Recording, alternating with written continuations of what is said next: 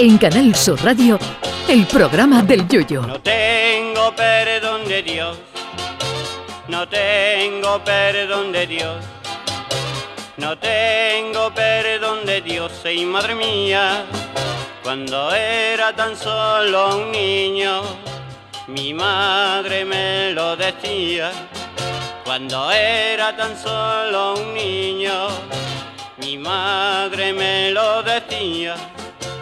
No tengo perdón de Dios, no tengo perdón de Dios, no tengo perdón de Dios. Perdóneme usted, madre mía, tengo yo un barquito velero que me queda en medio del duero. Tengo yo un barquito velero que me deja en medio del duero. En el mundo hay cosas, hay pocas cosas comestibles que pueden presumir de un récord que ostenta un famoso plato. Hay, por ejemplo, potajes que están exquisitos y otros que se los das al perro y te ataca.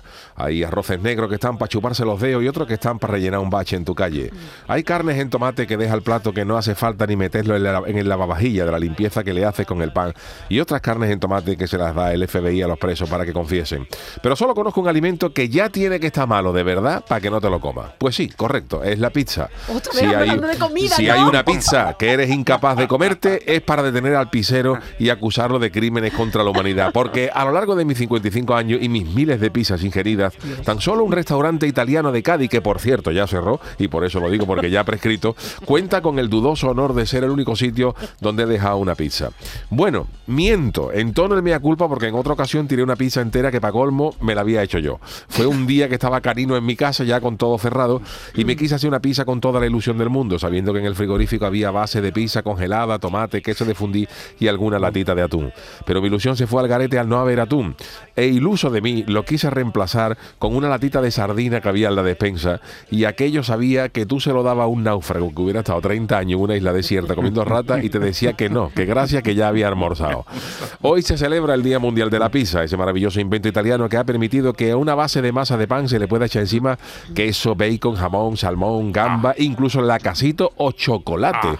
Todo excepto la piña, que al que se le ocurrió hacer la pizza hawaiana había que haberlo mandado en la primera misión lunar y haberlo dejado allí.